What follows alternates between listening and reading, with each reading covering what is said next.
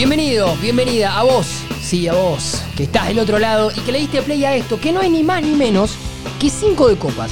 Una curaduría de noticias deportivas que no son ni las más importantes, ni las mejores, ni por asomo las mejores, sino las que elegimos nosotros arbitrariamente para contarte siempre algo más.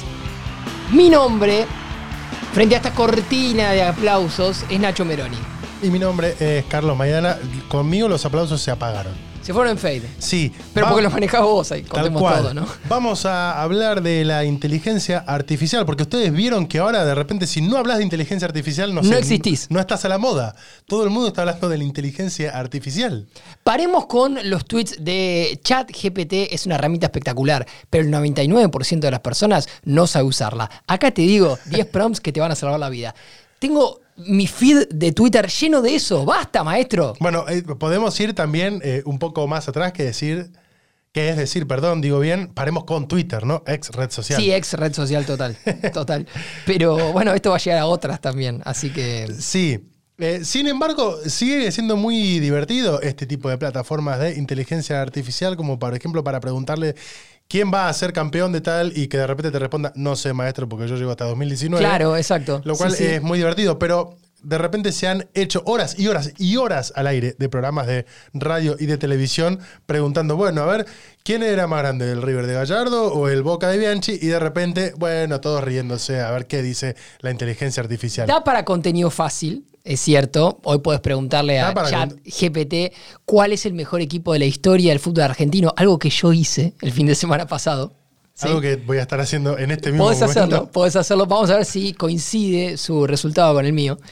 Eh, da también como para la charla miedo o el- la declaración miedo. Tipo que- Skynet. Claro, no creo que los seres humanos estén preparados para la inteligencia artificial, lo dijo un pionero en inteligencia artificial. Y maestro, hubieras apagado vos el, el enchufe, ¿no? Se le sacaba vos el enchufe hace 15 años y no llegamos a este quilombo. Aparte, eh, recuerden ustedes cada vez que tienen miedo de que eh, pase todo como en la franquicia Terminator, que Sarah Connor y John Connor reventaron el chip del- de, de Skynet y todo lo que vino después no es canon. Así que ya está, listo. Claro, exacto. Bueno, yo te voy a contar cuál es el equipo que a mí me dio ChatGPT. Bueno, yo te, te voy a contar que el primero que me dijo es eh, el Boca Juniors que ganó la Copa Libertadores. No, no, no. 2000. Yo le pedí que arme un equipo ideal de la historia del fútbol argentino.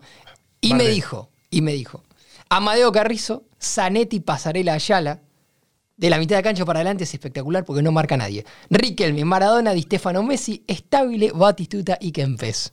El once ideal de la historia argentina by ChatGPT. Sin embargo, muchos consideran que el equipo de Boca Juniors que ganó la Copa Libertadores del 2000 fue uno de los mejores equipos en la historia del fútbol. Sí, es cierto. Otro equipo que a menudo se menciona como uno de los mejores equipos en la historia del fútbol argentino es el equipo de River Plate de la década de 1940, que ganó siete títulos nacionales consecutivos entre Andá a saber. 1941 y 1947, conocido como La Máquina, eh, y destaca, por supuesto, jugadores como Adolfo Pernera, José Manuel Moreno, Ángel Bruna y Félix Lustó. Lo que no te dice ChatGPT, en este caso la inteligencia artificial, pero te decimos nosotros con la mucha o poca inteligencia natural que tengamos, es que te podés sumar a www.lacartaganadora.com.ar, que es nuestro club de suscriptores, y que si vos estás del otro lado escuchando esto, en el momento en el que lo estés escuchando, pero posiblemente a partir del miércoles 3 de mayo, este miércoles 3 de mayo te vas a enterar del ganador o ganadora de la camiseta de Bover, Boca o de River, porque lo vamos a estar sorteando en vivo ahora en un rato. Sí, bien. Con inteligencia artificial también, por lo cual hay mucha chance de que salga mediante, mal. Pero vamos a eh, ampararnos en las herramientas tecnológicas para después compartir como siempre. Y por supuesto, quien salga en segundo lugar se va a estar llevando uno de los funquitos de la selección Excelente. argentina para que pongas ahí en tu repisa, para que pongas en tu mesita de luz, para que pongas... No te digo en el auto. qué linda palabra repisa. Sí, en el auto no porque te va a hinchar las pelotas con la Claro, se mueve mucho. Sí, y, se- y no es como el perrito que mueve la cabeza. Es como más estático, más rígido. Claro. Entonces te puede romper. Te invitamos de todas formas que si no estás suscrito o suscrita, te metas en la cartaganadora.com.ar, que te puedas suscribir, vas a recibir los newsletters además. Pero aparte, yo el de esta día- semana hay que decir que se atrasó por condiciones De primero de mayo. público conocimiento, primero de mayo. Claro, tal cual, pero llegó el de la semana Cuestiones de pasada y yo firmé a pie en el último diciendo que si vos estás del otro lado y ya estás suscrito, la verdad que no te podemos pedir más nada, pero si te gusta lo que hacemos, contale a algún amigo, amiga, compañero de laburo, tu jefe, algún pariente y decirle, che, estos dos pibes hacen algo que está más o menos divertido, ponele ahí 300 pesitos y que se sumen. Sí, Porque- o básicamente que empiecen escuchando. Sí, porque aparte también te puedes sumar como doble chance para ganar alguno de los Claro. premios, en este caso. No vamos a seguir hablando de los premios, al menos no por ahora. Pero sí vamos a hablar de plata grande en este caso. Sí, claro. Y cada vez que hablamos de plata grande estamos hablando de posiblemente los deportes más trascendentales o los que más audiencia tienen, en este caso el fútbol. Y cuando hablas de plata grande y fútbol, generalmente también estás hablando de los jugadores que más plata mueven. Y en este caso vamos a hablar de Lionel Messi. Ah, pensé que a hablar de Maratea. No todavía. Bueno, en algún momento puede ser que sí hablemos, pero porque Maratea no es jugador de fútbol. Al menos yo no lo vi nunca jugar. ¿Jugará bien? No sé, no sé. Pero no sé si tiene mucha pinta de jugar al fútbol. Pero bueno, Barovero tampoco. No tenía mucha pinta de jugar al fútbol. y- Ricardo Enrique Bocini Bueno, tampoco tenía está, demasiada pinta. está. Entonces y qué la que pinta es lo de menos. Sí. Messi, si te pones fino, no sé si tampoco tiene mucha pinta. Ahora sí. Ahora Ahora, sí. ahora da más hegemónico. Claro. Da más jugador de fútbol. La Claro. barbita en su momento, el Sí, pelo cortito. Hay momentos de Messi, eh, momentos de, de, de physique du rol medio extraños. Sí, de su historia. Sí. Eh, un pelo largo, una cosa medio rara, un cara medio de repositor de McDonald's. Sí. De, de los que atienden ahí en. Todo esto lo decimos con el mayor de los respetos y admiración porque lo amamos al capitán de la selección. Sí, y además nos gusta mucho a- ir a, a comer a McDonald's. ¿no? Y También, por respetamos mucho a la gente, ¿no? Pero como ustedes saben y venimos contando en cada uno de los programas de 5 de copas, la situación con el Paris Saint Germain está ahí como medio a, a ver cómo se resuelve con una certeza, que es que Messi no va a continuar en el Paris Saint Germain. A partir de eso empiezan a darse, bueno, ¿a dónde va? Va a venir a Newells, va a ir al Inter de Miami, va a quedarse en algún otro equipo de Francia o va a volver al Barcelona. Y lo cierto es que semana a semana, a medida que vamos hablando en 5 de copas, la posibilidad del Barcelona aparece cada vez como algo más concreto. Recuerden ustedes, si hacemos como una, una especie de eh, raconto rápido de las cosas que fueron pasando, aquella declaración de uno de los hermanos de Messi diciendo, no, mientras estén estos dirigentes no va a volver, el pedido de disculpas posterior, un stream del Kun Agüero en un momento diciendo, y la verdad que para mí Messi se va a tener que retirar en el Barcelona, acercamientos de los dirigentes, ese video con el presidente del Barcelona, que supuestamente es como súper revelador, y uno le pregunta, ¿te va a Messi? Sí. De- de- nunca se entendió qué le preguntaron. No pasó nada. Pero el subtitulado supuestamente decía que él respondía un, positivamente a una vuelta de Messi. Bueno, la, la papa es que para que Messi vuelva al Barcelona, el Barcelona tiene que generar una estrategia financiera para desprenderse de contratos altos, los cuales le permitan, incluso a un Messi que venga a la baja a ganar poco, ganar lo que puede ganar Messi. En el fútbol español se pone mucho más la lupa que en el fútbol inglés o en el fútbol francés sobre el fair play financiero. Exacto. Y en este caso, ¿qué es lo que tiene que pasar para que venga Messi? Bueno, encontrarle salida a un par de jugadores, por lo menos.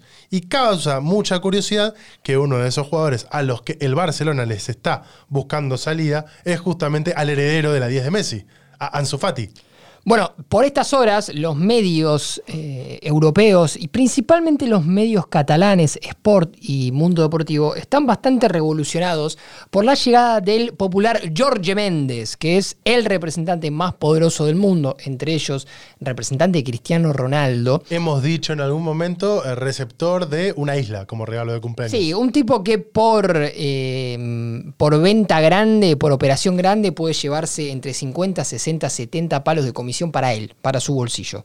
Bueno, la llegada de Jorge Méndez o Jorge Méndez a Barcelona viene de la mano de reuniones con el club por la venta de Ansu Fati principalmente, pero también por otras cuestiones, porque Méndez es el representante de Yamil Laval, de Alejandro Valde, futbolistas juveniles que van camino a renovar sus contratos. Tiene seis carpetas, dicen, dicen los medios españoles, con seis casos diferentes para presentarla a Barcelona, Para ofrecerle una salida a Ansu Fati. No, no, no, para charlar de seis cuestiones diferentes. Una de esas carpetas es la carpeta de Ansu Fati. A mí me gusta mucho una cuestión que. Hay creo- mucho que charlar, maestro, Sí. de la reunión. Hay mucho café que dando creo que lo podemos debatir ahora, que es, me parece que tiene que ver con cuestiones históricas del periodismo, que es eh, hablar, por ejemplo, de un jugador está en carpeta. Y técnicamente hablar de una carpeta, papel, me parece No que... existen más las carpetas. No, no. Ahora Esto de que tenga seis doc. carpetas es que me imagino que George Méndez viene con un, listadito mental en la cabeza. Sí, Mira, sí, papá, o- o- tenemos que hablar de Ansu o- con la computadora. Abre la computadora y dice, "Habl- hablemos de Ansu Fati. Hablemos de Sí. Trincao. Trincao todavía es jugador de Barcelona. No Por- está préstamo en el Sporting Lisboa, pero es jugador de Barcelona. Por favor. Bueno, hay, hay muchas cuestiones y todo esto es importante y todo esto se habla más allá de que Ansu Fati es un jugador que generó muchísimo cuando surgió en Barcelona porque generaba mucha jugador. expectativa eh, por la llegada de eh, Leo Messi. Y se ata con esta cuestión que vos decías. Messi se fue a Arabia Saudita después del partido contra Lorient, de la derrota de PSG contra Lorient, se fue por cuestiones comerciales a, eh, bueno, generar eh, algún tipo de contenido para fomentar el turismo. en Es un embajador turístico de Arabia Exacto. Saudita.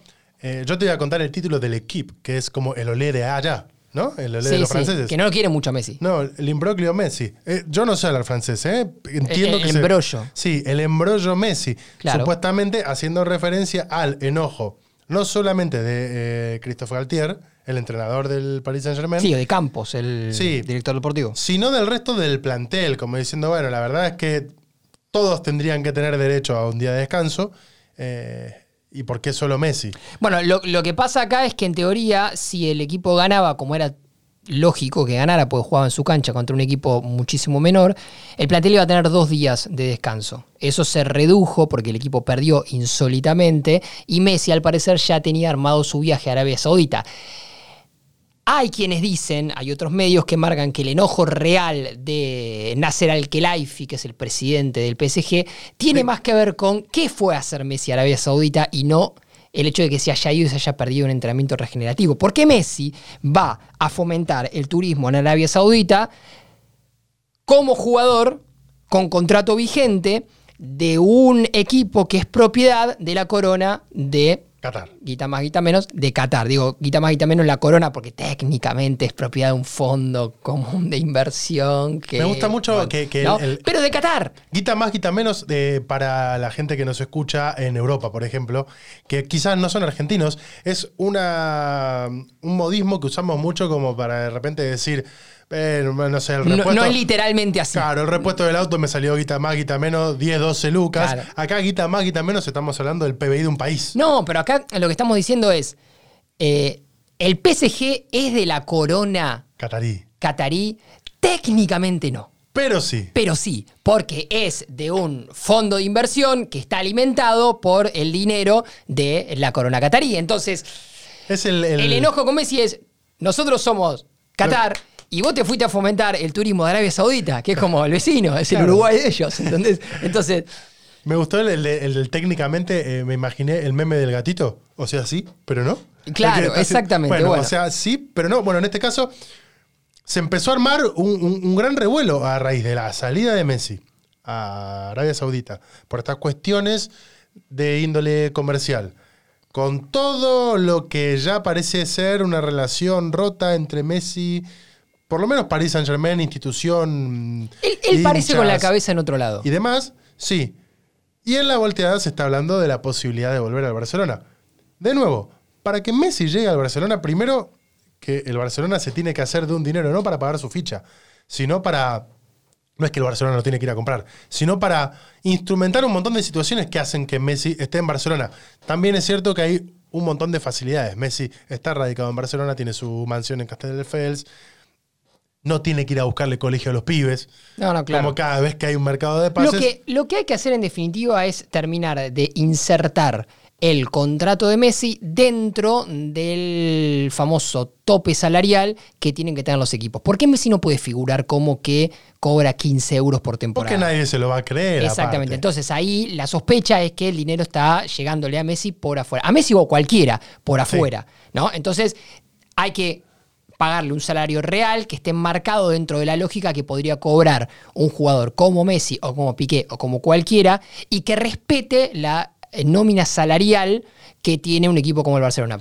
Para Por es- eso Por esas cuestiones hicieron algunas cosas como por ejemplo cerrar el, el canal Barça TV. Porque Claro. Tienen que empezar a encontrar la manera de reducir costos para que esos costos vayan destinados a... eh, El mejor jugador de la historia Exacto. de ese club. Sí. Por eso también están las salidas ahí en, eh, en veremos de no solo Ansu Fati, Ferran Torres, Kessi y Jordi Alba, que son los nombres principales de los cuales se podría desprender el Barcelona, además de otros jugadores que, si bien no están en la plantilla, están a préstamo, como Samuel Umtiti, eh, Clement Lenglet y Serginho Dest. Otros jugadores que también son del Barcelona, pero que todavía no están. Como siempre, en Cinco de Copas te vamos a estar contando al día qué es lo que va a pasar con Messi, porque es posiblemente el jugador que más nos importa. Sí, sí, sí, sí, sí, sí. En- Podemos atarlo o no para hacer un repaso rápido, porque tiene que ver con la selección argentina y demás. Finalmente se firmó la renovación de Alejandro Garnacho en Manchester United. Momento escaloneta en cinco Sí. copas. Sí. Difícilmente. Garnacho va a tener un hijo. Sí, que va a ser más joven que él, porque no sé, hay una fascinación. Se va a llamar Enzo. Sí. Y despertó que, por supuesto, todos los medios argentinos hablen de un guiño a River. y- Claro, sí. Me parece que no tiene mucho que ver. Hay mucho laburo en las cejas de Garnacho, hay que decirlo. Sí, y en la del hermano también. Sí, bueno, el hermano es, es- es Garnacho. Pero no Rubio. Claro, es él. Sí. Roberto Garnacho, le mandamos saludos. Le mandamos un gran saludo. En Twitter. Alejandro Garnacho que renovó con Manchester United, pero que cada vez es más seguro que no va a jugar el Mundial Sub-20 con la Argentina, a no ser que pase algo realmente, en este caso, de último momento, y no como te dicen algunos medios, no, vamos a esperar hasta último momento, y es porque están en bolas. Porque realmente Manchester United se lo quiere guardar para el final de la temporada y sobre todo para la final de la FA Cup que va a ser el 3 de junio en Wembley ante Manchester City.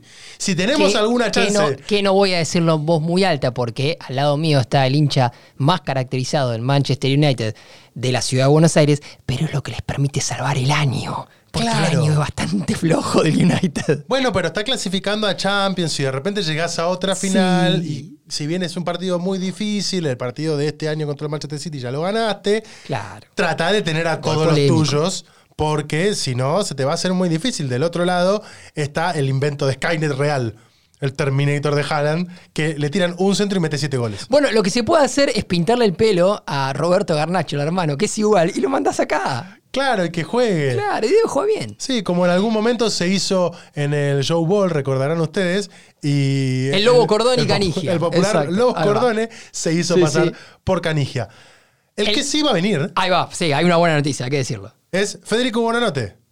Facundo. Facundo Bonanote, perdón. Exacto. Que eh, el Brighton lo autorizó a venir a jugar el Mundial Sub-20 con la selección argentina por la insistencia del propio jugador. Claro, y eso sí está medio fuera de contexto porque lo que ya se había echado a correr, no había habido una oficialización, era que Brighton no iba a dejar que Bonanote viniera, pero me parece que a diferencia de lo que pasa en United, en Brighton están contentos con la temporada que hicieron, porque realmente han sido uno de los cuatro o cinco mejores equipos de... Brighton hoy está octavo, o sea, está en posiciones de Copa Europea.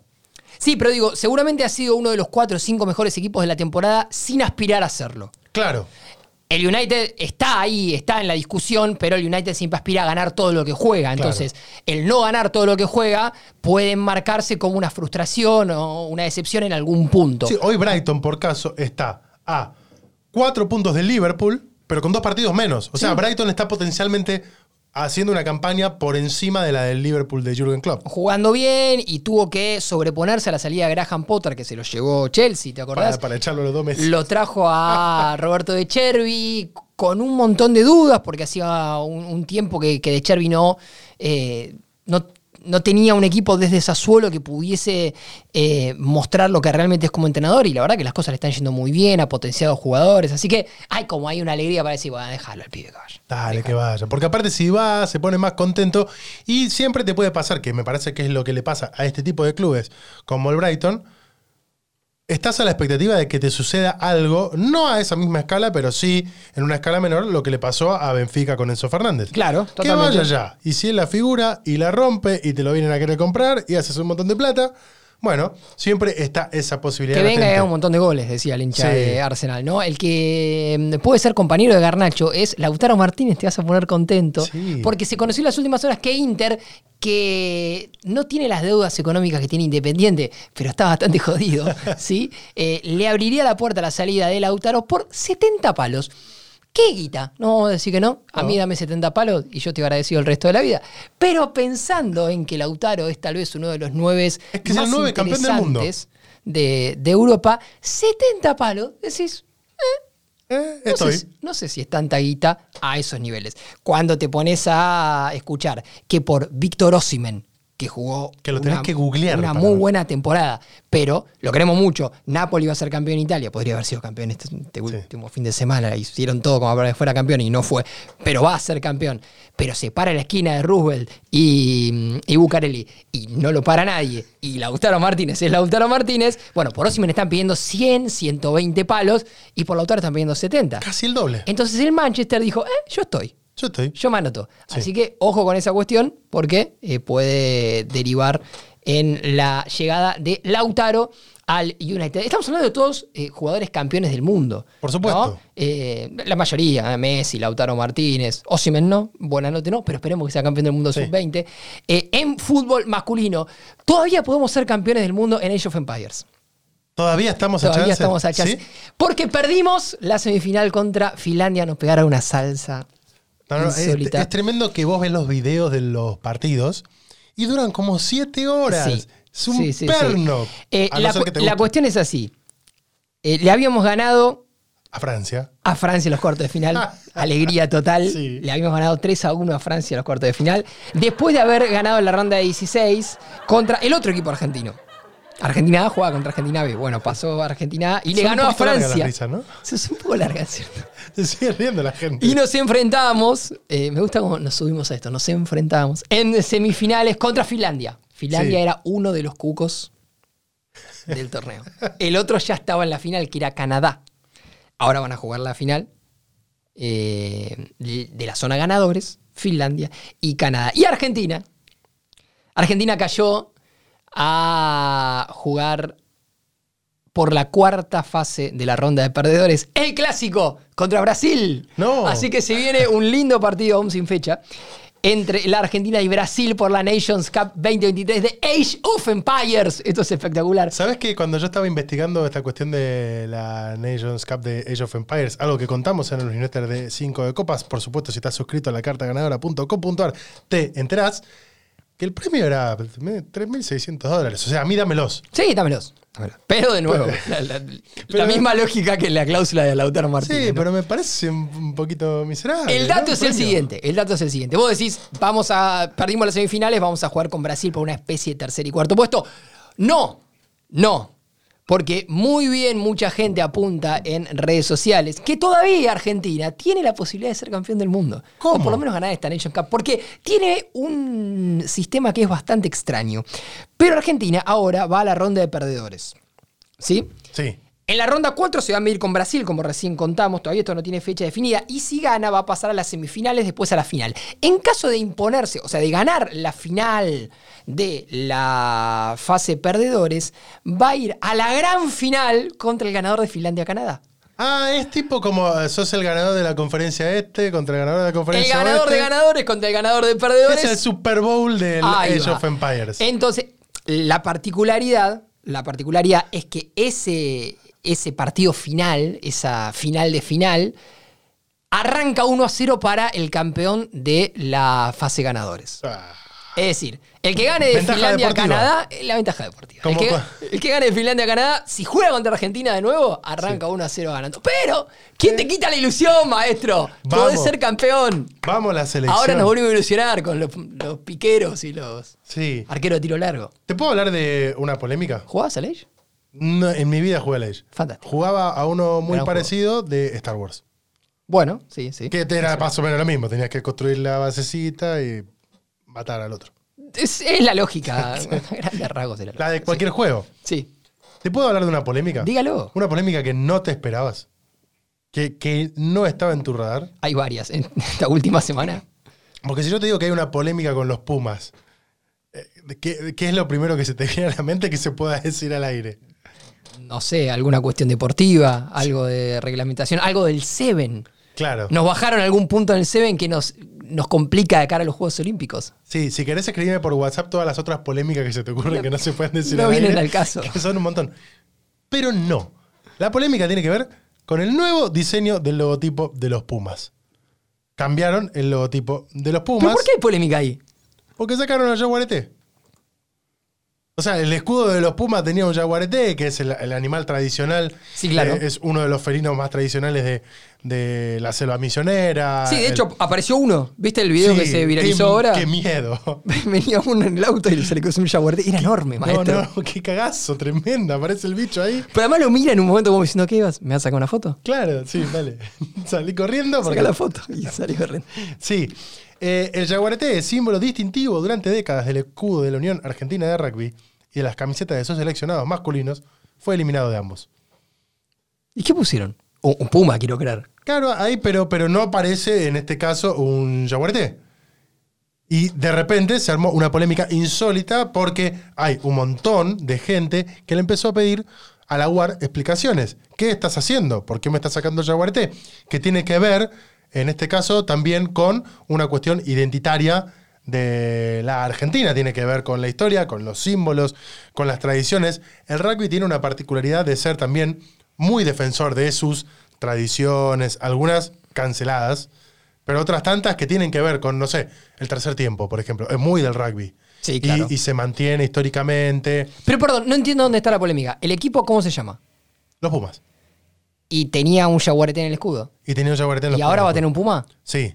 Y Entonces- sacaron al jaguarete. ¿Y cuál es el problema? Porque se llamaban los Pumas. a ver, Pero era, era más ilógico, con todo el respeto que merece el equipo y la tradición rugbyística de este país, que se llamaran los Pumas y tuvieran un jaguarete en el escudo. Ahora se van a llamar los Pumas y tienen un puma. No, no veo falencias en esa lógica. Si yo te.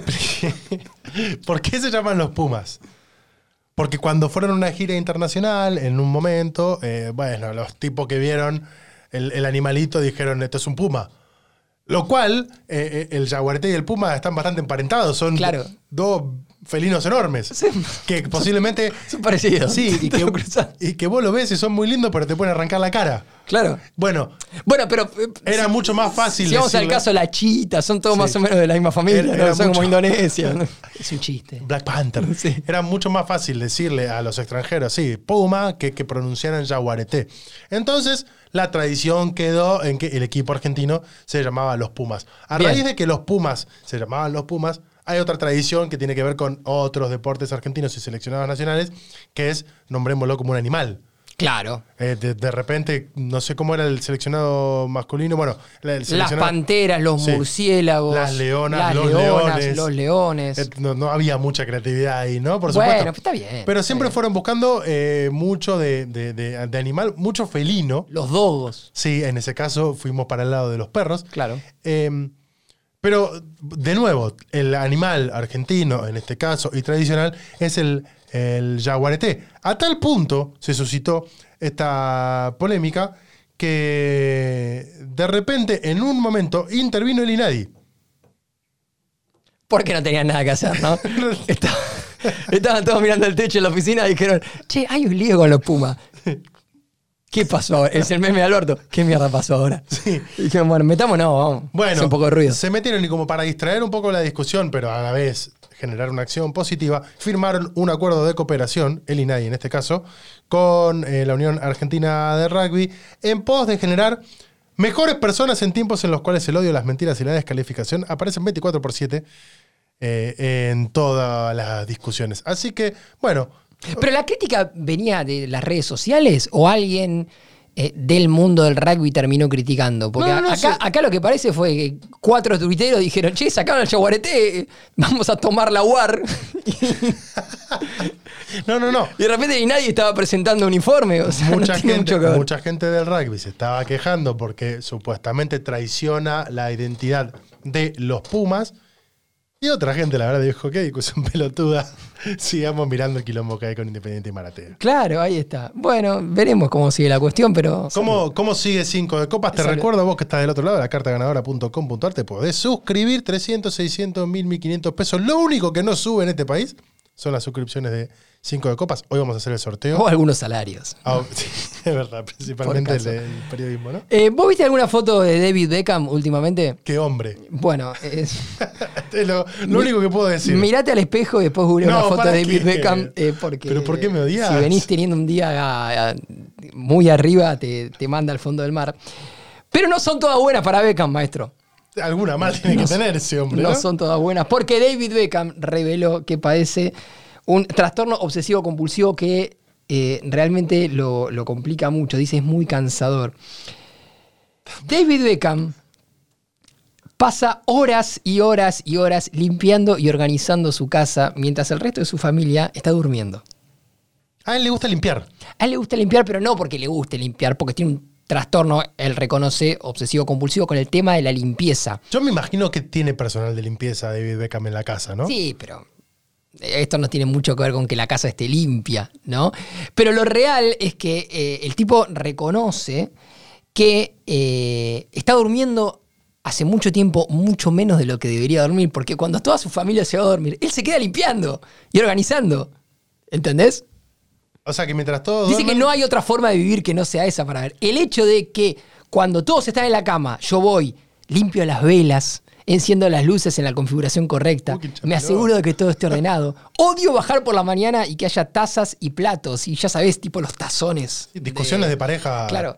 Eh, Divorcios se han generado por eso. bueno, pero este es David Beckham, ¿entendés? O sea, puede contratar un, un ejército de duendes que le venga a limpiar la noche en silencio mientras él duerme. Los de Gringotts. Claro. Em, y bueno, y, domésticos. y- y- y puso arriba de la mesa, sacando el chiste, a ver, el trastorno obsesivo compulsivo es, eh, es una cagada realmente, eh, y, y un poco que puso arriba de la mesa esa cuestión, pero a partir de, de esto que hasta parece simpático porque es Beckham, que vos te imaginás a Beckham todo fachero quedándose lavando tazas a las 2 de la mañana mientras sus hijos duermen, y Posh Spice, Victoria Beckham. Duerme. Bueno, eh, pondré mis latas de gaseosa en la heladera y si hay más, eh, las pondré en otro armario en alguna parte, porque todo tiene que estar perfecto. No puede haber ni una lata de gaseosa afuera de la heladera o de- del armario donde las guardo. Así que eh, Beckham, cuando vos lo veas, eh, cuando veas alguna foto, cuando lo veas abrazado a Messi, cuando veas que las acciones de Beckham subieron y que ahora tiene un patrimonio de arriba de los 1.500 millones, bueno, acordate que a la noche se queda limpiando tazas. Yo eh, quiero Porque no contarle. dormir por eso. Le quiero contar a toda la audiencia que está del otro lado que la- lo primero que me dijo Nacho al respecto fue: googlea una foto de Beckham, entré al perfil de Te Victoria. destruye, te de destruye. Victoria Beckham. Y esta es la última foto que está. No, te destruye, te destruye. un Beckham en calzones metido adentro de, de una, no sé, jacuzzi. Y, de- de- listo. Tiene 50 años este tipo. Limpio tan bien que no estoy seguro de que mi esposa lo aprecie tanto. Qué bajón, maestro. Entonces te quedas limpiando las tazas. Sos Beckham. Y Y, de- y cuando levantás, tu mujer te dice, "Ah, Ah, y sí, lo debe haber hecho el personal de limpieza, que para eso le pagamos, dijo Victoria. claro, sí, sí. No, no, fui yo. Dale, te quedaste jugando de ahí, te quedaste mandando Si mensajes. pudiera, si pudiera, contaría la ropa y colocaría las revistas en líneas rectas y en patrones simétricos, dijo. ¿Por qué tiene revistas? Nadie te pide tanto, David. No. Nadie te pide tanto. Eh, pero bueno, nada. Eh, más allá del chiste, insisto, el trastorno obsesivo compulsivo es una cagada importante, es una cagada grande con la que eh, mucha gente convive día a día. Y, bueno, en algún punto, en, estas imágenes que nos regaló el relato de Beckham, que hasta pueden ser hasta divertidas, viendo o imaginándote a Beckham. Alineando la ropa de manera simétrica, está dando a entender también que hay una cuestión ahí que, que- que lo tiene medio cansado, porque él incluso lo dijo, es cansador esto, eh, y, y- y bueno, tiene una para, para marcar de que su vida no es todo tan perfecto, eh, es, es su, su tema con las tazas. Como en este, eh, en este podcast tan, tan lindo que nos toca hacer, no tenemos mentiras, solo verdades, les voy a decir que es encomiable el esfuerzo que va a hacer Nacho por decir algo serio sobre lo que estábamos diciendo de Beckham, sin reírse. Y sí. Yo sí. voy a, a continuar justamente diciendo algo serio, porque no es para reírse, para abonar a lo que estaba contando Nacho, mientras en este momento él está colocando el teléfono, porque ustedes habrán visto que de repente Cinco de Copas empezó a sumar contenidos audiovisuales, así que los vamos a invitar también a que de a poquito, si estás del otro lado, vayan a buscar en YouTube Cinco de Copas. Es cierto. Nuestro canal, se suscriban, le den like, eh, pongan seguir, Se eh, copen, comenten. También pueden escuchar nuestros podcasts por ahí y van a empezar a encontrar contenido audiovisual en las redes sociales. Decía, un tema serio, esta semana nos enteramos de la noticia de que se la dio fuerte el Pulga Rodríguez Sí. en un accidente de tránsito. Durante un día, día y medio, fue bastante confusa la información porque parecía que estaba fuera de peligro, pero de repente se había complicado mucho. Ahora, según palabras de su representante Roberto San Juan, eh, aseguró que si bien es de cuidado, ya pasó lo peor. Están evaluando un montón de situaciones para ver si tienen que hacerle alguna intervención quirúrgica en el rostro o no, porque parece que en la cara es, en el traumatismo craneofacial que tuvo, es donde eh, eh, reviste la mayor gravedad Sí, del tiene, una- golpe. tiene dos fracturas, Sí. una en cada pómulo. Entonces hay que ver qué es lo que se hace. Muchas veces, eh, no, por favor, no lo digo desde un lugar queriéndome hacer el médico, ni mucho menos, No. pero muchas veces ante cualquier golpe necesitas realmente que baje un poco para ver si efectivamente lo que tenés que hacer es eh, operar o te alcanza eh, con eh, inmovilizar la zona o con de repente, bueno, algún apósito y demás. Hay veces que no te queda otra más que una cirugía. Bueno, dentro de la mala es una buena noticia eh, todo esto que, que se terminó contando, porque eh, en un principio, esto que, vos decías, las noticias no eran muy alentadoras. Cuando se conoció el, accidente, como siempre que pasan estas cosas, no había muchas noticias en, en un principio. Se trata de guardar también la privacidad. Y la primera noticia que hubo real fue que respecto de cómo había ingresado, el panorama se había complicado mucho. Sí. Y ahí, y viste cuando pasan estas cosas que se dice algo y dicen se complicó y después no, no dicen nada más. Bueno, ahí empezó a haber una cuestión ya un poco más preocupante hasta que finalmente eh, su representante, el club, el director del hospital donde estaba mm, eh, internado, contaron la situación como era, la lesión que tenía en la cabeza y la lesión eh, producto de, la contusión en, el- en- la cara y en el cráneo. Y bueno, y a partir de ahí llevar cierta tranquilidad, ¿no? Pero, pero sí, es cierto que, que le tocó sufrir un, un golpe fuerte, el auto quedó reventado. Ah, es tremenda, las imágenes son, son tremendas. Y bueno, desde acá obviamente que nos alegramos muchísimo de que esté mejor y, Y que ojalá lo podamos volver a Sí. ver jugar. Primero que esté bien Que de esté bien, salud, claro. Y que después lo podamos volver a ver jugar porque es uno de los jugadores que más nos gusta en términos particulares del fútbol argentino. Yo les cuento, como esto, por supuesto, ustedes lo saben y no hay secretos, este es el momento en el que se prenden las cámaras. Sí, seguramente eh, no va a pasar en un partido de el Pulga Rodríguez, que es un crack total, em, que un hincha entre con una motosierra. ¿Cómo? Pero lo que pasó en la Champions League de África. Vos querés decir que en Santiago del Estero no pasa. No, no, no pasa porque no vas, no vas a ir a ver a jugadores como el Pulga con una motosierra, porque te, te hacen disfrutar. Bueno, e- evidentemente los hinchas del Esperance de Túnez no van mucho a disfrutar. No, no tienen mucha esperanza En, en el último tiempo. Juegan el Esperance de Túnez contra el JSK de Argelia. Champions League de África. Eh, nos situamos eh, espacialmente. Esto no es la masacre de Texas, maestro, que te voy a contar. Esto es la vida real. Esto es Champions League en África. Hay un hincha del Esperance de Túnez que entró al estadio con una motosierra. ¿Para qué? Para hacer quilombo. Sí, ¿Qué, eh, qué pero- querés hacer con una motosierra? quilombo. Pero bueno. por ahí tu quilombo alcanza con hacer ruido solamente. Sí, no, este quería hacer quilombo, quería eh, destrozar eh, una, por poner alguna palabra, eh, una de las tribunas durante este encuentro contra el equipo de Argelia. Eh, simpatizantes locales, obviamente, generaron el quilombo. eh, intentaron entrar al campo de juego. Uno tenía una motosierra, así que vaya a saber qué tenía en la cabeza hacer con esa motosierra. Eh, y todo, obviamente, terminó en qué? En una batalla campal contra la policía. Fantástico. Nunca, Algo. nunca me hubiese imaginado que terminara de otra manera. Bueno, pero eh, yo sí, porque cuando vos sos cana y ves que uno tiene una motosierra, y no sé si me meto, ¿entendés? Estoy como en esa. Bueno, ¿qué hubo? El, combo de siempre, hubo gases lacrimógenos, hubo un incendio adentro del estadio olímpico de Rade, que se provocó intencionalmente por los hinchas en los basureros, ¿sí? Prendieron fuego los tachos de basura. Pero fueron con todas las ganas de pudrirla. Con toda la gana de pudrirla, con toda la gana de- Porque además, además, hay una cuestión que no se termina mucho de entender.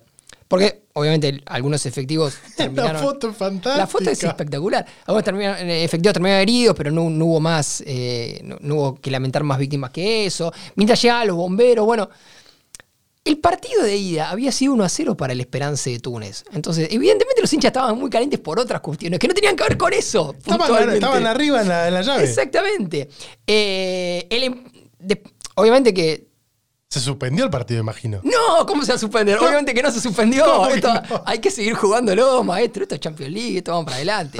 Eh, se reanudó con las tribunas vacías, porque al de la motosierra le dijeron: Mira, te tenés que ir. No podés estar acá con esto. Te invitamos a retirarte. Claro. 30 minutos de interrupción, nada más. Nada más. Un poquito módico. Muy. Muy módico. Y después se reanudó el partido. Empate 1 a 1. O sea que pasó el, el Esperance. Y pasó el Esperance. Y, y fueron a hacer todo ese ¿Viste cuando lo- los, eh, algunos malintencionados te decían, la barra brava para alguna cosa sirve? Por Dios. eh, no sé bien. No sé si lo de Argelia no. se pegaron un cagazo o qué pasó, pero... A vos que estás del otro lado, te decimos ir a la cancha con una motosierra está mal. No, está mal, está muy mal. no lo Está hagas. muy mal, no lo hagas. No lo hagas, por favor. Sobre todo si tenés ganas de no terminar en cana y que tu equipo le quiten puntos. No, no vaya, no vaya con No. una motosierra. No, no es una No buena idea bajo ningún concepto. ¿Dónde se compra una motosierra? No, sé. ¿Qué te- le- le- Pero ¿en qué momento te pones a pensar, che, voy a la cancha con la motosierra? ¿Cuándo salís de tu casa? ¿Dónde la llevas? Aparte, Tu ¿qué- pareja, tu hermano, tu, tu mamá, ¿no? Te dice, che, ¿qué haces? No, estoy yendo a la cancha. ¿Con una motosierra? Claro, qué pe- aparte qué perno llevar todo eso. Imagino que tenés que ir en auto, porque no vas a ir en bondi. Con la ¿Cómo motosierra. pasaste los cacheos? ¿Cómo pasas el cacheo? Entra la gente, hay uno que pasa con la pizza, pizza. ¿Viste? Y Yo después, con la motosierra. y después acá en el estadio, en los estadios del fútbol argentino no te dejan entrar con un encendedor. O con una botella de agua. No se puede creer. Vamos a hablar del tema de la semana.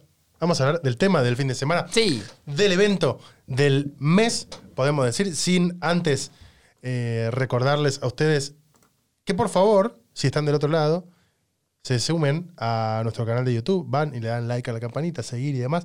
Cinco que- estrellas. Sí, para que Dale. también ahí eso crezca y cada vez le llegue a más personas. Y además, ahora pueden entrar a nuestro canal de YouTube, como decíamos antes. Es lo que acabo de decir.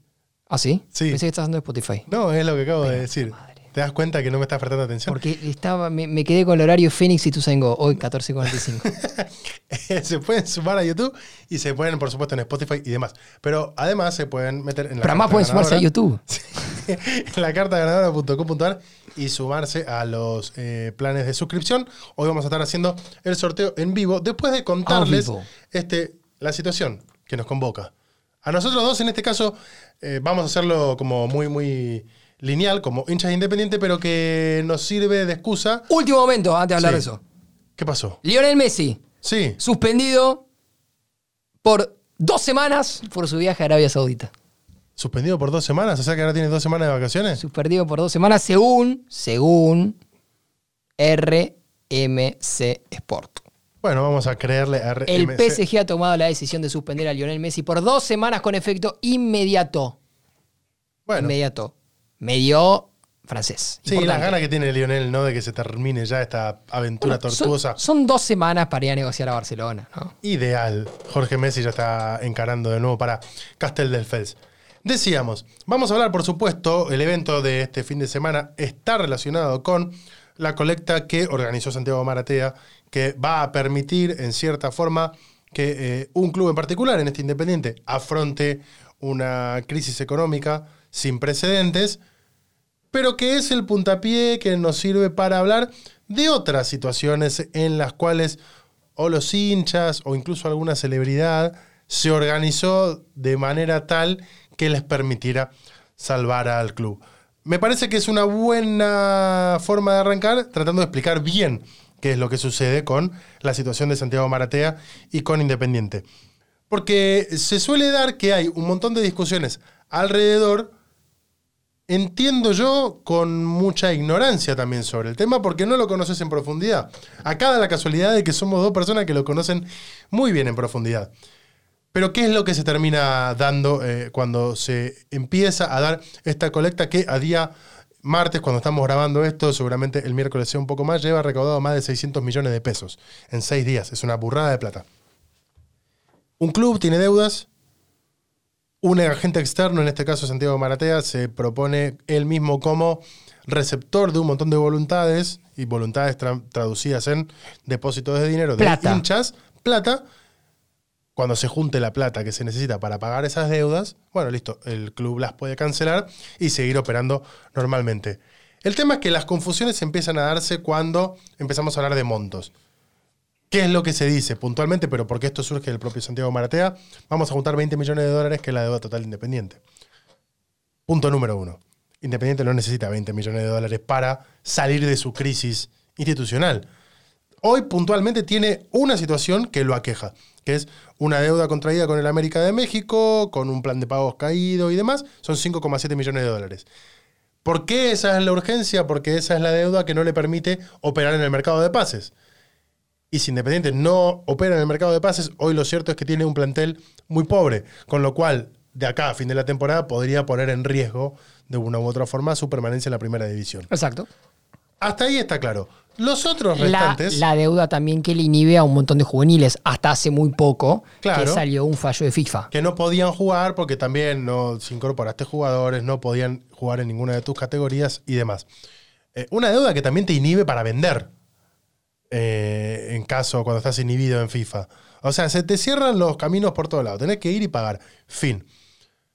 ¿Por qué se habla de 20 millones? Porque se empiezan a hablar de un montón de otras deudas que fueron sumándose en la historia independiente reciente y en la anterior. Ahora, ¿todas esas deudas son exigibles en el corto plazo? No. ¿Está mal endeudarse? Técnicamente no.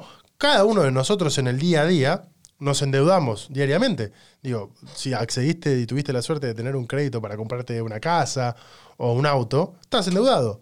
Y eso no te hace que vos seas insolvente. El problema es cuando de repente no puedes hacer frente a esas deudas. Hoy Independiente, si se saca del quilombo este encima del América, puede hacer frente a las otras deudas. Porque de hecho con las otras deudas tiene planes de pago. Hay una muy grande de 1.200 millones de pesos argentinos con un exjugador, Gonzalo Verón, que hizo un juicio laboral, que reclama doble indemnización por pandemia y demás, que está tratándose en la Suprema Corte de, la provincia de Buenos Aires. Quizás el día de mañana la Corte te dice, no hay que pagarle esta plata, hay que pagarle mucho menos. En fin, ¿qué es lo que terminó pasando? Hay un agente externo que buscado por una parte del club, en este caso el vicepresidente segundo independiente, que es Juan Marconi, que es muy amigo, acercaron esta idea y se juntó lo que hasta ahora es un montón de plata. Y después se van a dar un montón de otras situaciones, exjugadores que se están organizando para poner también eh, parte de plata a ellos y organizar subastas y demás para llegar a ese objetivo. Y bueno, después se irá operando el club eh, de manera en este caso lo digo como deseo, normal. Sí, la idea en un principio, si bien eh, el propio Maratea internamente reconoce o se esperanza con poder conseguir los 20 millones, la idea principal es poder encontrar el dinero que le permita salir a cubrir eso que hoy lo está trabando en, la, normalidad, ¿no? En, lo que tiene que ver con el, con el cotidiano, que es incorporar, poder vender, que tus juveniles puedan jugar y más, eso está íntimamente relacionado con la deuda con el América. Ok, si me preguntas a mí, yo creo que cuando se, se cubra ese dinero, la colecta se termina y después lo demás será una cuestión de que el club lo tramite, lo, judicialice si tiene que judicializarlo o vea cómo puede continuar pagándolo porque hay, hay, deudas que se están pagando como vos recién contabas. Sí, yo lo que creo es que sí va a suceder, que, y esto me consta por estar en contacto con muchos de ellos, que esta organización de parte de los exjugadores que en algún momento pasaron por el club, que eventualmente podrían volver porque hay algunos de ellos que todavía están en actividad, la idea, por lo menos de ellos, que son más de 60, es que esto no se quede en poner plata o aportar una camiseta para una subasta, sino que a partir de ahora los involucre mucho más con el involucramiento que se pueden permitir exjugadores o jugadores actuales de fútbol y el acercamiento que pueden tener, pero que los vinculen mucho más con la realidad del club. Exacto. Que puedan estar mucho más cerca para acciones de marketing, para acciones de publicidad, para eventualmente volver, para acompañar en inferiores y demás. Hay muchos exjugadores que son referentes de los chicos de inferiores. Ahora, este, este hecho nos disparaba un montón de otras situaciones en los que la, si se quiere, em, comunión colectiva termina generando acciones reales y concretas para los clubes. Porque acá ha pasado con esta situación de Maratea. Hay un montón de discusiones que se están dando por fuera de los damnificados reales que son los socios del club y los hinchas, si querés, en una menor instancia, que es que se están dirimiendo un montón de otras discusiones por afuera y por arriba que tienen que ver con quiénes son los que hoy están en el club. Entonces, de repente, hay un montón de sector del periodismo que es mucho más afín a un sector político que puede estar más del medio hacia la izquierda, con el frente de todos y demás, que están operando en contra o poniendo demasiadas dudas sobre los fondos, el porcentaje, las investigaciones, porque de este lado, donde está el club, eh, hoy los dirigentes están más emparentados a Juntos por el Cambio y demás. Tan sencillo como que se inviertan los factores y que de repente esa colecta que hoy te molesta pase a ser o lo mejor que puede pasar, un símbolo de organización. Yo lo dije también. Bueno, pero por caso, eso creo que al hincha y al socio eh, no debería importarle. Y me parece que como pocas veces, esto lo hemos hablado fuera de aire, pero como pocas veces yo he visto, sí lo he visto en, otras movidas de, otros clubes, pero no en Independiente, el hincha y el socio Independiente está como muy espalda con espalda y medio que le chupa un huevo lo que estén diciendo. Hay una bandera independiente que es Somos Nosotros, que me parece que es en esto lo se grafica. Es Somos Nosotros. El resto que. Porque lo, hablábamos en otro capítulo de, Cinco de Copas, si no lo escuchaste, de escucharlo. Em, hay mucho hincha independiente y socio que reconoce que todas las puertas ya estaban cerradas y que no hay mucho más para hacer. Si vos le preguntás a 10 hinchas independientes si les gusta que para salvar el club Maratea tenga que armar una colecta y se tenga que llevar la guita que se va a llevar, yo creo que 9 de 10 te van a decir que no.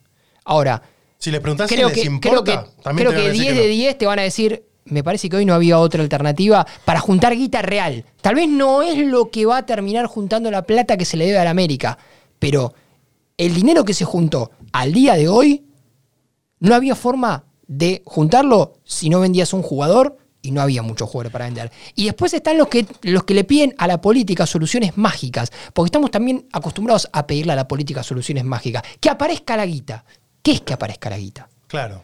Porque yo leía a muchos periodistas, muchos colegas, muchos tuiteros, mucha, mucha gente emparentada a otros clubes, que en el último tiempo decían, bueno, pero esta dirigencia prometió la plata. Lo cual es cierto. E, e, es cierto, es cierto. Ahora, si vos después te encontraste, ponele que vos tenías algo de guita, tenías algunos sponsors arreglados, porque también es mm, sin ánimo de, defender a esta dirigencia, pero es cierto que esta dirigencia acercó algunas inversiones que, a la luz de lo que debe Independiente, terminan siendo chicas. Sí. ¿No? Pero digo, si la plata no está, si la plata no alcanza, porque lo que vos arreglaste de sponsoreo de camiseta no te, no te alcanza para pagarle a la América. Porque aparte tenés que operar como club, tenés que pagar salario, tenés que abrir la cancha. Entonces, ¿por qué le estamos pidiendo Estamos pidiendo el famoso que aparezca la guita como se le pide a la política siempre, que aparezca la... ¿Qué es pedir que aparezca la guita? ¿Que aparezca qué guita? Cuando no hay fondos genuinos. A mí me gusta rescatar a raíz de esta situación, y por eso lo charlábamos con Nacho, algunas otras expresiones donde eh, la movilización colectiva con un fin común puede generar eh, eh, efectos reales. En el fútbol argentino tenemos un caso muy reciente que se dio con San Lorenzo de Almagro y que podemos hacer una, si se quiere, también una cronología. El 7 de diciembre del 2006, eh, San Lorenzo logró que el proyecto de ley de reparación histórica sea efectivamente una ley y en ese momento San Lorenzo accedió a que Carrefour le tenga que vender los, eh, Perdón, en ese momento accede a los 4.500 metros de la Plaza Lorenzo Massa, Exacto. que es en el barrio de, de Boedo. A raíz de esto, esto estábamos diciendo, era en diciembre del 2006, en 2011 se fueron dando cada vez más y más movimientos y San Lorenzo convoca una movilización masiva donde más de 15.000 hinchas marchan a la legislatura ya para ir a un paso más, que es el proyecto de eh, la vuelta a Boedo concretamente. Primero fueron 15.000. Al poco tiempo, en julio del 2011, fueron 35.000 hinchas de San Lorenzo los que se manifestaron a la puerta de la legislatura porteña, ahí en el microcentro. Y el 8 de marzo, casi 90.000 hinchas de San Lorenzo fueron a la Plaza de Mayo para pedir que se apruebe esta ley. El 15 de noviembre del 2012, la legislatura porteña votó por unanimidad la ley de restitución histórica que, en ese caso, eh, obligaba eh, como si fuera una conciliación obligatoria, a Carrefour a que vendiera los terrenos. Que le vendiera los terrenos y no a cualquiera, que se los vendiera al Club Atlético San Lorenzo de Almagro. El 18 de octubre del 2012 se aprueba el fideicomiso entre San Lorenzo y el Banco Ciudad para justamente eh, recompensar a Carrefour. Digo, ahora se ponen un montón de miras también por estas cuestiones sobre que lo que tiene Santiago Martea es un fideicomiso. La figura de fideicomiso se usa y siempre en, en, Argentina. En este caso se usó para que un montón de hinchas de San Lorenzo, socios, pudieran aportar dinero para que ese dinero se usara para comprarle a Carrefour los terrenos. El 4 de abril de 2014, San Lorenzo firmó con Carrefour el convenio para tomar posesión del predio de Avenida de la Plata. Oficializó el 19 de noviembre del 2015 la oferta formal, 150 millones de pesos por todo el predio, 27.524 metros cuadrados. Eh, el 23 de diciembre del 2015, Carrefour aceptó la oferta de San Lorenzo eh, y finalmente en 2016, el 17 de noviembre, se firmó el boleto de compra-venta. El 14 de diciembre del 2016, San Lorenzo puede decir que efectivamente volvió a Boedo porque tomó posesión de las tierras. Exacto. Por supuesto, eso no implica que ya esté el proyecto del estadio, porque eso también lleva a un proyecto de rezonificación. De hecho, eso se trató. Sí, se sabía que iba a ser lo más lento. En, do, en 2018, un proyecto donde hay que, para construir un estadio, vos tenés que rezonificar, tenés que, se lo tienen que No es aprobar tan fácil. los vecinos, la legislatura y demás. Pero en este caso, eh, la legislatura porteña llegó a aprobar el, la primera lectura del proyecto de rezonificación. Eso fue en 2020. Por supuesto, este camino sigue siendo como mucho más largo, pero uno cree que eventualmente algo va a poder hacer San Lorenzo en esos terrenos, en los de Avenida de la Plata e Inclán. Yo suelo ser escéptico con que San Lorenzo construya un estadio ahí. Sí, no creo que tampoco sea Quizás pueda, la idea real de muchos dirigentes. quizás pueda construir un microestadio. Ampliar el microestadio Bueno, que tienen. sí. Quizás pueda Sí, sí, hacer un proyecto eh, inmobiliario como el de Movistar Arena al lado de la cancha de Atlanta. Para que tengas un ingreso genuino de Viene Luis dinero. Al Movistar Arena. Vamos. Yo voy. Yo de re estoy para ir a Luis Miguel. Justamente me preguntaron. Este era uno de los casos. Y después teníamos otro que a mí me gustaba contarlo a raíz de una noticia que se dio a conocer esta semana y que vos me referías eh, durante el fin de semana. El Fortuna Düsseldorf, que hoy está en la segunda división Claro. de Alemania, va a regalarle entradas a sus hinchas para jugar toda la temporada siguiente a estadio lleno. Exactamente, eso se conoció en los últimos días. El Fortuna Düsseldorf va a jugar la próxima temporada. Entienden ellos a estadio lleno porque han tomado la decisión de que las entradas no tengan costo para sus hinchas, así que el año que viene, la temporada que viene, vas a poder ir a ver, si sos hincha del Fortuna, a tu equipo, al estadio, si nos estás escuchando en Düsseldorf en este momento. Esperemos que estés entendiendo lo que estamos diciendo.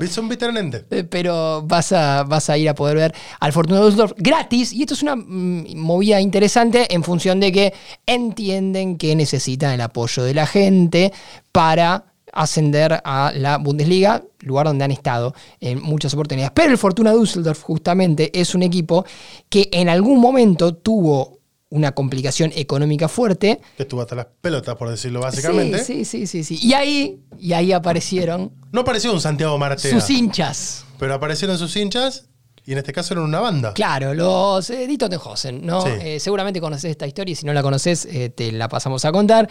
Banda alemana, eh, muy conocida en la Argentina, muy apreciada en la Argentina, que La banda que como conjunto, como banda, tiene el récord de mayor cantidad de recitales en territorio argentino, siendo una banda extranjera. Exacto. El artista que tiene el récord eh, como banda y como él a manera individual es Marky Ramón, Exacto. el ex baterista Sí, sí. de Ramones, porque vino 8.000 veces con los Ramones y un montón más como solista, de hecho viene en octubre.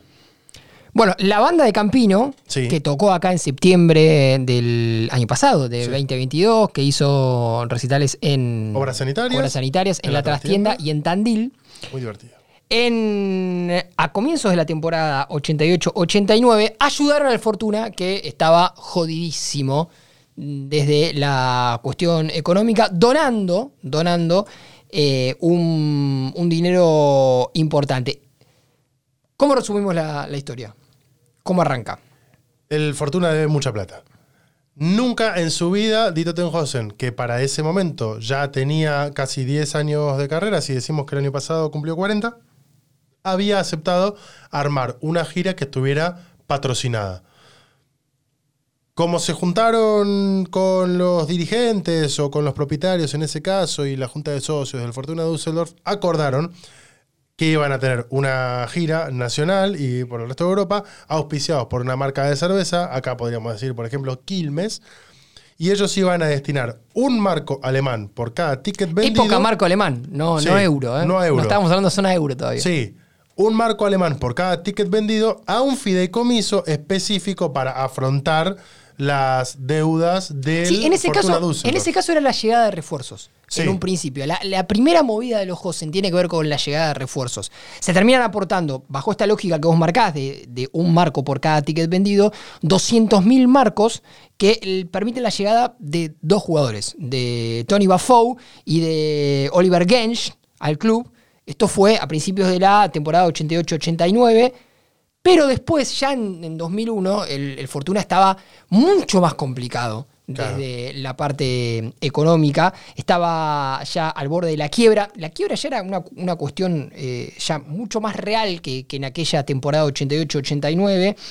Y ahí es cuando de nuevo los Josen aceptan Una gira patrocinada. sí, firmar un contrato con, con otra marca de cerveza eh, para, Juntar un millón de marcos. claro, recibir ese dinero y dárselo directamente al club.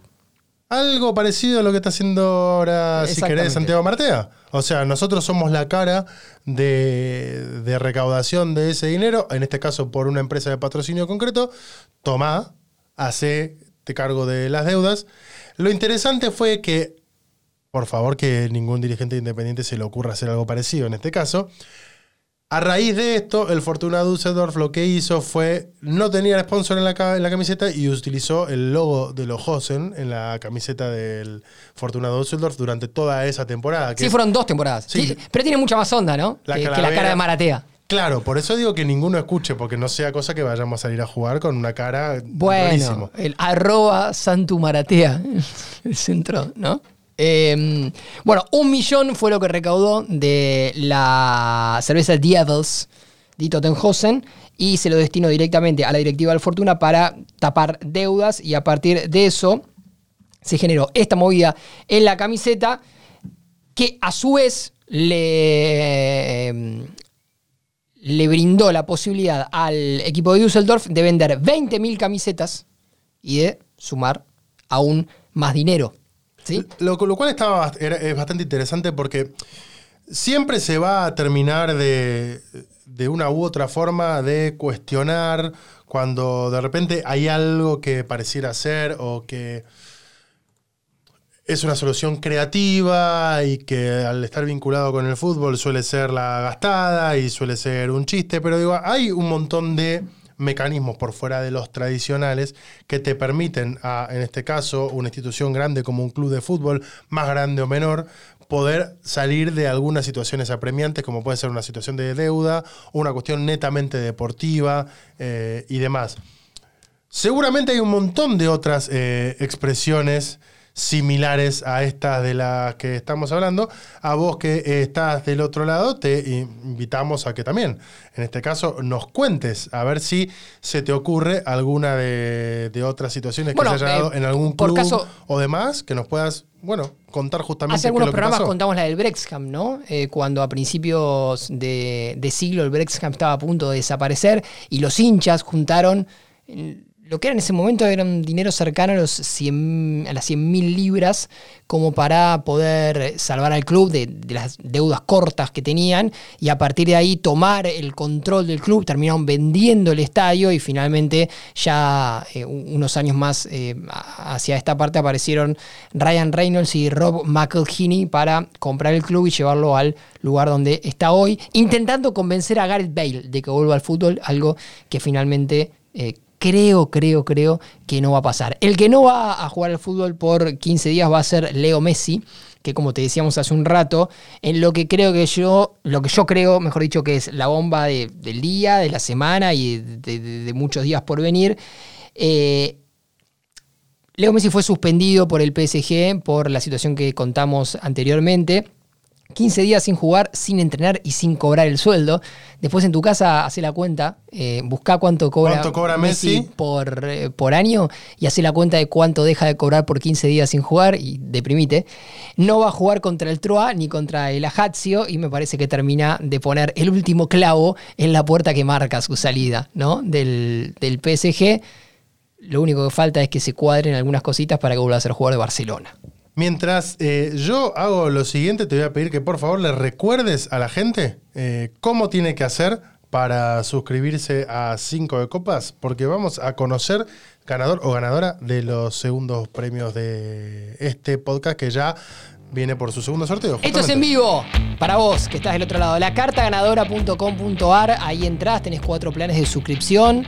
Podés aportarle a esta locura colectiva, que es 5 de copas, sumarte y tener la posibilidad de ganar eh, algunos premios mes a mes, camisetas de Boca, de River, se van a sumar más, los Funko de la selección argentina, alguna otra cosita que se va a sumar en Algún librito, días, alguna algún entrada, libro, algún voucher. voucher, algún descuentito, alguna cosita más.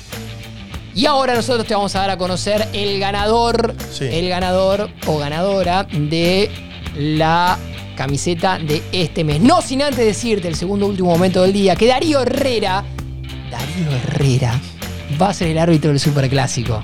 Muy bien. Vaya uno a saber por qué. Pero el ganador o ganadora de la 5, camiseta de River 5, 4, 3, 2, 1. Me gusta porque me hiciste el gesto para que yo busque. No sé si hay redoblante. ¿Hay redoblantes? No, hay un a redoblante ver, muy cortito. sigamos probando.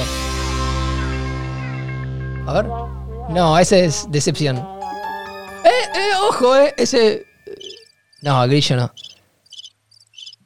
Tenemos ganadores. Camiseta de River o de Boca, Jacqueline Landriel. Camiseta, eh, perdón, en este caso el Funko Silvina Wolf. Esto va a quedar grabado y se va a estar subiendo, por supuesto, en nuestras historias para que ustedes del otro lado certifiquen de que no hicimos ninguna pavada. Bien, excelente. Entonces, el saludo para Jacquelina y para Silvina que se han ganado Camiseta y Funquito. los de- regalos de este mes. Suscriptoras ellas de la carta ganadora, como podés ser vos también si te anotás, te suscribís en www.lacartaga- uh, www.lacartaganadora.com.ar. Sí. Cualquiera de las suscripciones Participan por todo. participa por todo. Gracias, Nacho, por venir. Gracias a vos por invitarme. Gracias a ustedes por estar en Chau, chau.